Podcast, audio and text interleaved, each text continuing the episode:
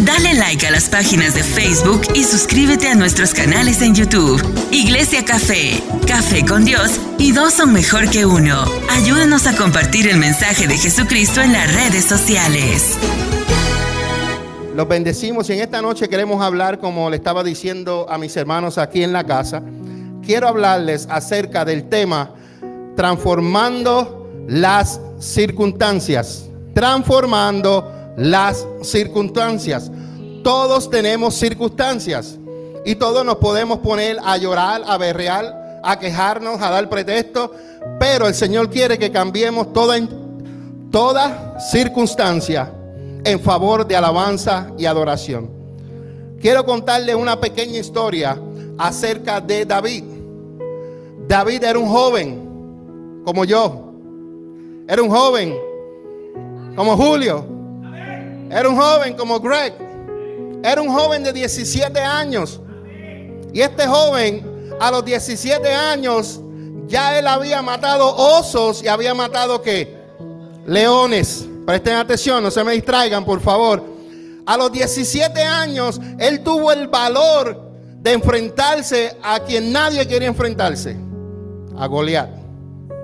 Ni el propio rey de Israel quería enfrentarse a Goliat. Pero había un hombre que conocía a Dios. Había un hombre que tenía la fuerza de Dios y dijo, si Dios me ha ayudado a matar leones, Dios me ha ayudado a matar osos, también Dios me va a ayudar a matar a este sinvergüenza que lo que hace es insultando al Dios de Israel. Y él se armó de valor.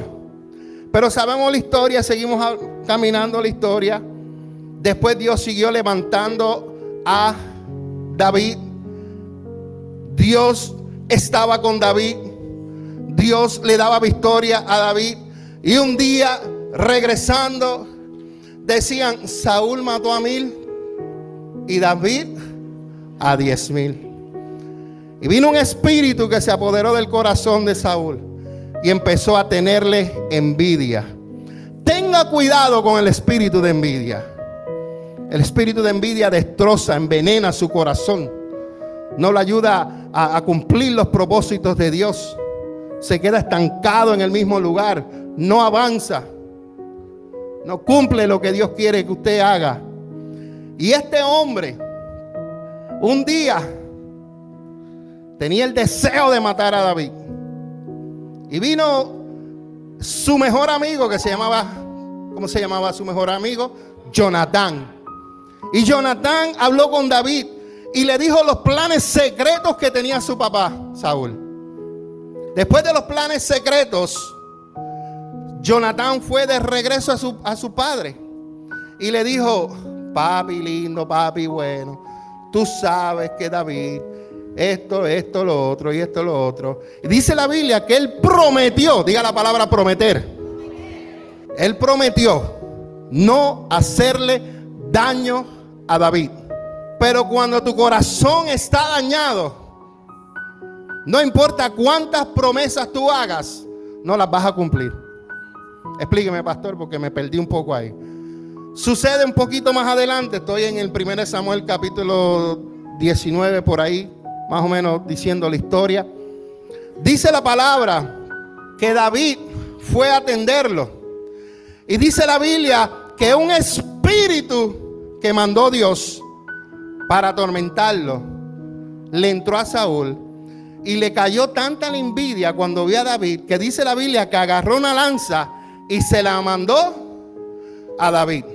La Biblia dice que si él no se agacha, lo hubiera traspasado. Lo hubiera traspasado. Desde ese momento dice la Biblia que David salió huyendo. Dios es poderoso. Y sin de la nada a la nada, David tenía enemigos. No uno, muchos. Porque el rey se encargó en divulgar una mala fama de David. Entonces, Saúl envió soldados para que lo mataran a David. Imagínense que alguien envíe soldados, policías o lo que sea a matarlo a usted. ¿Qué usted, qué usted haría? Dígame, sea honesto. ¿Qué usted haría? Se escondería como hizo David. Vamos a ser honestos. Usted estuviera metido en una cueva como se metió David. Y dice la palabra que David se encuevó. Pero cuando David está en esta situación, él ora a Dios. Y esa oración surge en el Salmo 59. Y el cual esta oración él la utiliza primero para quejarse. A mí me gusta David porque David se quejaba delante de Dios. David era tan sincero que le decía de la A a la Z a Dios acerca de los enemigos. Y le decía a Dios, tú tienes que hacer esto.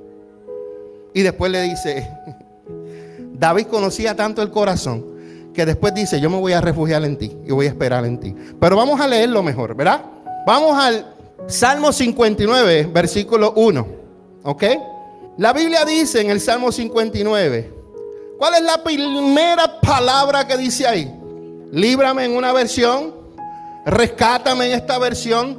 ¿De quién? Él está diciendo a, Dios que me rescate. ¿Hay alguien aquí que tenga enemigos? Levanten las manos todos porque todos tenemos enemigos. La semana pasada, o yo no sé si fue el domingo que predicamos acerca de los enemigos. No, la semana pasada. Todos tenemos enemigos.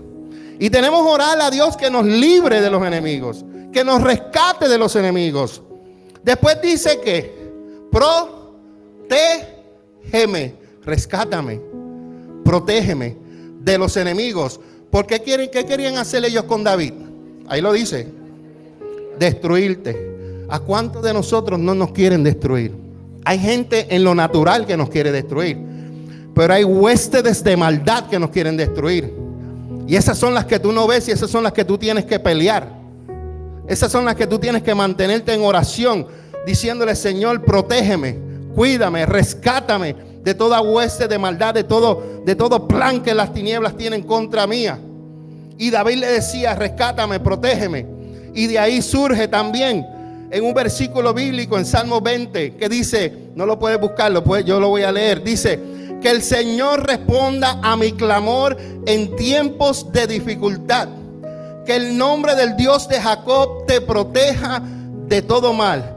Que te envíe ayuda desde su santuario y te fortalezca desde Jerusalén. Que se acuerde de todas tus ofrendas y mire con agrado tus ofrendas quemadas. En el Salmo 143, 9 dice, rescátame de mis enemigos, Señor. Yo corro a ti para que me escondas.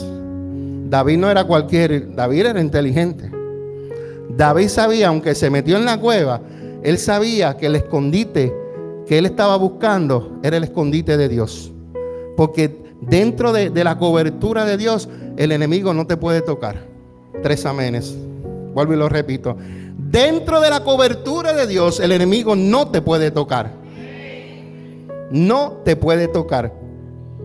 Versículo 2 dice, rescátame. ¿De quiénes? De los criminales. Sálvame. ¿De quién? Eso quiere decir que habían enemigos que eran criminales y habían enemigos que eran asesinos y lo estaban buscando, como decimos en Puerto Rico, para limpiarlo, para matarlo. El 3 dice, me ha entendido que una emboscada, en otras palabras, una trampa. Dice, enemigos feroces están a la espera, Señor, aunque yo no pequé ni los he ofendido. ¿Cuántas veces el enemigo se levanta en contra de usted y usted no ha hecho nada? ¿Cuántas veces en su trabajo se levanta una bruja se levanta un supervisor, se levanta alguien que lo que quiere es hacerle la vida imposible. Y usted dice, pero yo no los he ofendido. Yo no me he portado mal. ¿Qué le he hecho yo? Hermano, no son ellos, son los que están en los aires, los influyen. Y como saben que tú eres un hijo de Dios, ellos no se dan cuenta que están siendo utilizados por Satanás. Y te hacen la vida de cuadrito. Y tú estás ahí y tú dices, Señor, yo no entiendo por qué está pasando. Señor, yo no he pecado, yo no los he ofendido. ¿Qué está pasando con estos asesinos? ¿Qué está pasando con esta gente? Mira lo que sigue diciendo David. Yo no he hecho nada malo. ¿Alguna vez lo han acusado usted por algo que usted no ha hecho? Qué difícil se siente. el que te acusen. Y David se sentía así, decía, yo no he hecho nada malo. Sin embargo, ellos se preparan para atacarme. Wow, que Dios nos libre de los enemigos. Por favor, no falte el domingo. Porque el domingo vamos a aprender cómo vamos a vencer los, los enemigos ocultos. Hay enemigos ocultos. Hay enemigos que se ven. Porque tú ves la suegra, tú ves a tu esposa, tú ves a tu esposo. Esos enemigos se ven. Pero Vamos a hablar de los que no se ven, de los que tenemos que preocuparnos. Yo quiero que usted sepa que hay una guerra espiritual que no es contra carne ni sangre, es una lucha espiritual. Por eso yo digo, venciendo los enemigos ocultos.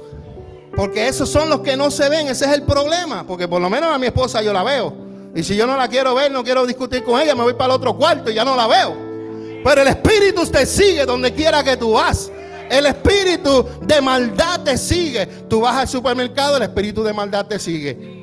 Tú vas guiando en el carro, hay espíritus de maldad que te siguen, que quieren que tú no estés pendiente, te causan accidentes. Espíritu de maldad. Sabes que yo te amo, ¿ok? Tengo, tengo que acumular puntos porque ahorita va a decir, ¿qué fue lo que dijiste en la prédica? Tú sabes. Entonces, no me ame mucho, por favor. Que yo los voy a seguir amando con el amor de Cristo. Amén. Mira lo que dice. No hice nada malo, sin embargo se preparan para atacarme. Él dice, le dice a Dios, despierta. Déjame decirte, Dios no está durmiendo. David le dijo, despierta. Es una, es una manera de decirle, hello, Tú no ves que me están atacando. Despierta, Señor. Tú no ves que me están humillando. Despierta, Señor. Tú no ves que están haciendo cosas en contra mía. Despierta. No es que Dios estaba durmiendo. Dios no duerme. Y le dice David, mira lo que sucede y ayúdame. Muchos de nosotros hemos orado, Señor, y Señor, mira a la vecina de arriba, Señor. Señor, mira el vecino. Señor, mira que me guayó el carro. Señor, mira esto. Mira que me tiraron golilla para acá y yo no fumo. Después la gente va a creer que yo fumo.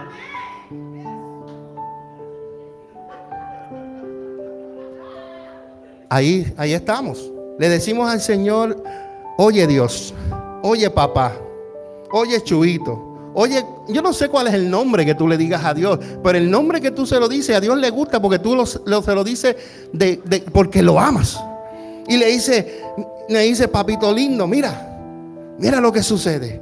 Ayúdame, Señor. Y David sigue hablando y dice, Señor, Dios de los ejércitos celestiales, el Dios de Israel, despierta y castiga a esas naciones hostiles. No tengas misericordia de los traidores malvados. Voy a hacer un paréntesis rápido aquí. Porque esto me lo dio el Espíritu Santo. Ahorita cuando lo leí no lo entendí, pero ahora el Señor me abrió la mente. David tenía varios enemigos. David tenía naciones que estaban en contra de él. Esas son fáciles, las que tú sabes que, que tú sabes que son tus enemigos son fáciles. Los que son difíciles son los ocultos, los que están dentro de tu casa, los que dicen ser tus hermanos. Esos son los difíciles. Y David trabajaba con esos dos tipos de, de, personas, de enemigos, los de afuera, porque aquí menciona las naciones. Pero los versículos anteriores estaba hablando de la gente que estaba en el pueblo de Israel. Habló de rey, habló de los que lo seguían al rey y habló de toda la gente que, querían hacerle daño a David. Pero en este versículo habla de que hay naciones que están en contra mía. Y David no solamente ora por los de la casa, que son que dicen ser mis enemigos, yo no soy enemigo de ellos, oraba por ellos y también oraba por las naciones. Y dice, castiga a esas naciones y no tengas misericordia de los traidores malvados. Y David le dice al Señor, que ellos salían de noche gruñendo como perros feroces mientras rodeaban por las calles. A mí me gusta porque David expresa todo lo que hay en su corazón. Cuando usted ore a Dios, exprésele, mira, sea sincero. Dígale al Señor cómo usted se siente. Eso es lo que a mí me fascina de David. Él le decía al Señor, tú puedes leer eso, ay, pero qué bla, bla, bla, está diciendo David quejándose. No, él eh, por eso es que Dios decía, ese hombre es conforme a mi corazón. Él habla de su corazón a mi corazón. Hable sinceramente con Dios. Mira lo que sigue diciendo. Dice, Escucha la basura que sale de sus bocas. ¿Cuántos enemigos tenemos que lo que escupen es pudrición por sus bocas? Sus palabras cortan como espadas. Dicen con desdén, después de todo, ¿quién puede oírnos? Pero tú, Señor, ¿qué dice ahí? Si alguna vez usted pensó que Dios es un Dios que está allá arriba en el trono y no se ríe, déjeme decirte que la Biblia dice que Dios se ríe. De Dios proviene el gozo. Yo estoy loco que Dios cuando esté allá me tire unos chistes bien buenos para yo tirarme al piso a reírme. Porque debe tener unos chistes buenos, déjame decirte, porque de Él proviene el gozo. Dice que el Señor se ríe de ellos y que Él se burla de las naciones hostiles o hostiles. ¿Y yo qué dije? ¿Y cómo es? La gente perversa maldice a Dios como si Dios no pudiera oír ni responder. Pero Dios se burla de ellos. Actúan como si Dios no viera lo que hacen ni los fuera a castigar. Pero Dios, diga Dios, observa con paciencia, tanto al justo como al injusto. Dios observa con paciencia hasta el día en que sus hechos se presentarán y los acusarán. ¿Quiénes son los que lo van a acusar? Sus propios hechos.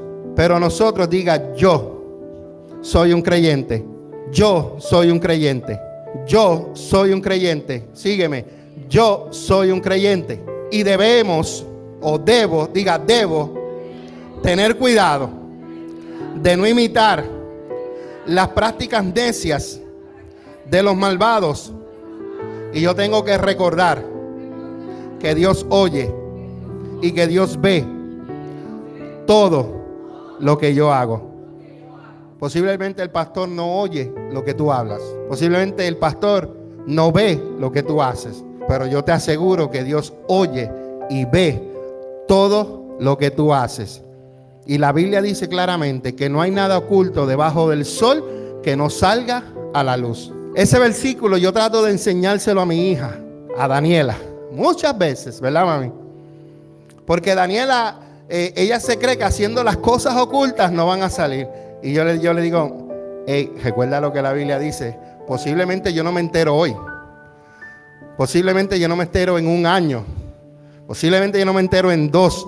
Pero un día vamos a estar reunidos y te vas a recordar de lo que hiciste y lo vas a traer a la mesa. Y ya, pues ya pasó, ya no se puede hacer nada, ¿verdad? Yo no la voy a castigar. Pero todo lo que se hace en lo oculto va a salir a la luz.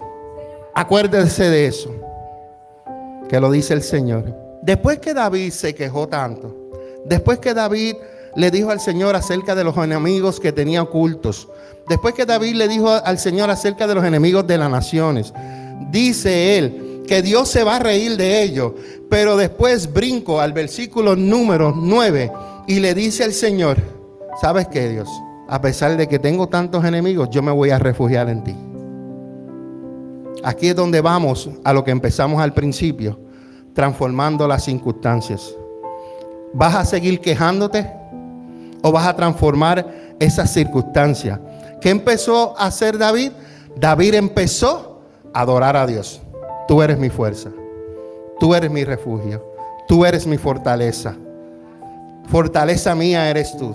Eres mi refugio. El Dios que me demuestra su amor inagotable. Por eso, no importa la circunstancia en la que tú te encuentres, yo te digo en esta hora que tú tienes que transformar las circunstancias de tu vida y comenzar a alabar a Dios. ¿Quieres un secreto de cómo puedes salir de toda, situación, circunstancia más rápidamente? Comienza a adorar a Dios. Comienza a alabar a Dios. Cuando yo tengo a veces diferencias con mi esposa, yo no me pongo a discutir con ella. Yo le prendo el radio y yo comienzo a adorar. Yo no les quiero escuchar a ella. Yo voy a adorar. La adoración me va a dar paz. Si yo me pongo a hablar con ella, voy a perder mi paz. ¿Verdad, mi esposa? Por eso cuando a veces ella se enoja, no se enoja conmigo, ella se diferencia conmigo, ella quiere que yo fregue y yo le digo que no.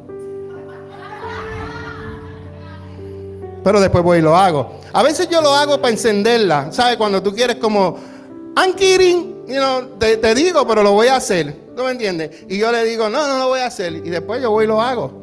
Pero cuando le digo que no, eh, vamos a ver qué mujeres aquí que hay. Hay mujeres como que trepan esto aquí, rápido. Ella rápido trepa eso, allá arriba, y, y después la bemba para arriba. Y cuando tú ves esto y esto trepado, tú dices, vamos a dejarla quietecita. Y yo voy para a lavar los platos. Pero mientras eso, a veces ella viene y se pone sus audífonos y se pone a adorar al Señor. Y ya después cuando viene, pues ya encuentra la cocina limpia. Y después me dice, tú siempre. Bueno, es que hay que echarle cositas así para, para animar el matrimonio. la pastora? Hablamos en casa. Qué lindo es David. A mí me fascina escuchar estas palabras de David cuando él dice en este, en este versículo, en su amor inagotable mi Dios estará a mi lado y me dejará mirar triunfante a todos mis enemigos. El Señor es nuestra fortaleza. El Salmo 100, versículo 5. David era perseguido por personas a quien su amor se les había convertido en celos que los motivaban a, e, a ellos para matar a David. Sus amigos de confianza e incluso su mentor, que él es rey, se volvieron en su contra. Qué triste que cuando las personas más cercanas son las que se vuelven en tu contra. Sin embargo, David sabía que el amor de Dios por él era inalterable. Por eso él escribió y dijo, pues el Señor es bueno, su amor inagotable permanece para siempre y su fidelidad continua o continúa Continúa con acento. Y su fidelidad continúa de generación en generación. Hoy en día, Dios es tan misericordioso con los que confían en Él como lo fue con David. Tú eres fiel con Dios, Dios va a seguir fiel contigo. Aunque el amor de las personas nos falle o nos desilusionen, como nos pasa mucho, podemos contar con el amor inagotable de Dios. No va a haber nadie que te ame más que Dios. No lo va a haber. David, conociendo a Dios, le dijo, Señor, no los mates. Cuando usted ore, no ore para que Dios mate a alguien, ¿ok? Por favor, ore por misericordia. No los mates, decía David. Porque mi pueblo pronto olvida esa clase de lesiones. Quiere decir que hubieron lesiones que Dios le dio antes al pueblo de Israel, donde Dios mataba a la gente. Pero David intercede y le dice, no los mate, simplemente hazlos tambalear con su poder. Y también dice, ponlos de rodillas, oh Señor, escudo nuestro. David no quería que los matara, David quería que Dios los sacudiera, para que ellos volvieran en sí y vieran que hay un Dios poderoso.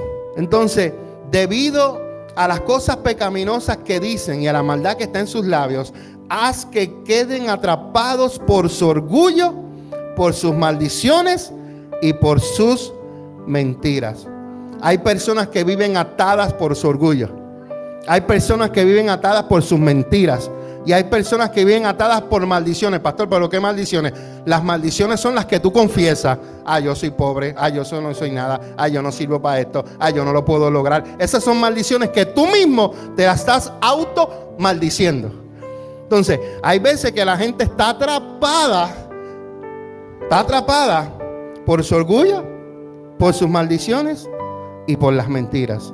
Yo conozco personas que viven en un mundo de fantasía. Yo conozco personas que hablan unas cosas y yo me quedo like. Pero cuando uno tiene el Espíritu Santo, el Espíritu Santo te dice, el espíritu de Ananías y Zafira, de mentira, le mienten. Pero sabemos que cuando tu corazón es un corazón humilde, cuando tú eres una persona que lo que hablas es bendición y cuando tú eres una persona que tú hablas eh, verdad, tu vida va a estar alineada a los planes de Dios y tú vas a ser fiel y Dios va a seguir fiel contigo. Amén. David decía, destruyelos en tu enojo. David a lo largo de este salmo lo que hacía era describiendo detalladamente la conducta de sus enemigos. Si usted tiene enemigos, usted le puede decir, mira, este me hizo esto. Esa mujer me cambió el café y me le puso otra cosa dentro de ahí. Porque hay personas que les gusta hacer maldades. O que si no me entendieron me puso licor. Le cambiaron el café. Y hay personas que lo que hacen es causarle daños a otras personas. Pero nosotros como hijos de Dios necesitamos vengarnos de esa gente. No necesitamos vengarnos. Nosotros necesitamos decirle a Dios, Señor, lo pongo en tus manos. Señor, oro por el nombre de la persona que es. Tú sabes que cuando yo llego, le escucho hablando de mí. Tú sabes que cuando yo pongo mi trabajo, ella me dice a mí que ese trabajo no es así. Siempre va a haber personas que el enemigo va a levantar en cualquier área de trabajo que usted esté para hacerle la vida imposible a usted. Pero diga, gracias Señor por esos enemigos. Si no fuera por Saúl, David no hubiera escrito el Salmo 3. Si no hubiera por Asalón, perdón, el Salmo 3 fue Asalón. El Salmo 59 fue Saúl que lo perseguía. Si no hubiera sido por otros personajes que le hicieron la vida difícil a David, David no hubiera escrito salmos. Porque la prueba produce paciencia. Cuando tú eres probado, tu paciencia va a salir. Tu tolerancia va a salir. A David, ¿tú sabes lo que le salía a David? Escribir, adorar a Dios. Por eso es que él transformaba las circunstancias de él en alabanza y en adoración. Cuando tú te encuentres en una circunstancia fuerte, transfórmala en alabanza y en adoración. En vez de quejarte, en vez de estar lamentándote, transfórmala en adoración. Empieza a alabar, empieza a adorar a Dios y tú vas a ver cómo todo empieza a moverse a tu favor. David, los últimos versículos, dice, versículos 16 y 17, decía, en cuanto a mí, después de haberme quejado en estos salmos del 1 al 15, yo voy a cantar. Él no se quejó, en, él no se quedó en la quejadera. Él se quejó ante Dios, pero después comenzó a alabar. No te quejes en el, quejadero, no te quejes en el pretexto, no te quejes en la excusa.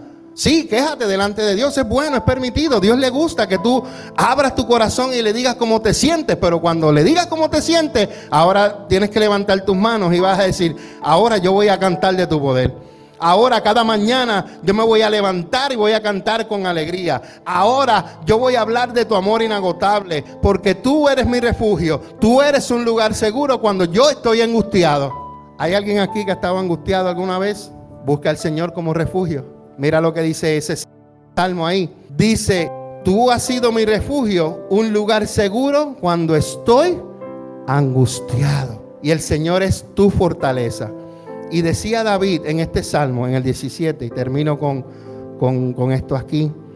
Tengo dos comentarios y termino. Dice, oh fortaleza mía, a ti canto alabanzas, porque tú, oh Dios, eres mi refugio, el Dios que me muestra amor inagotable. ¿Por qué David menciona esta parte que dice, eres mi refugio, el Dios que me demuestra amor inagotable. Porque el amor de Dios, ni tú, ni tú, ni tú, ni tú, ni yo, no los merecemos. Sin embargo, tú no hagas, Dios no te va a dar menos. Dios te va a seguir amando y punto. Padre, te damos gracias por este momento hermoso. Dale like a las páginas de Facebook y suscríbete a nuestros canales en YouTube. Iglesia Café, Café con Dios y dos son mejor que uno. Ayúdanos a compartir el mensaje de Jesucristo en las redes sociales.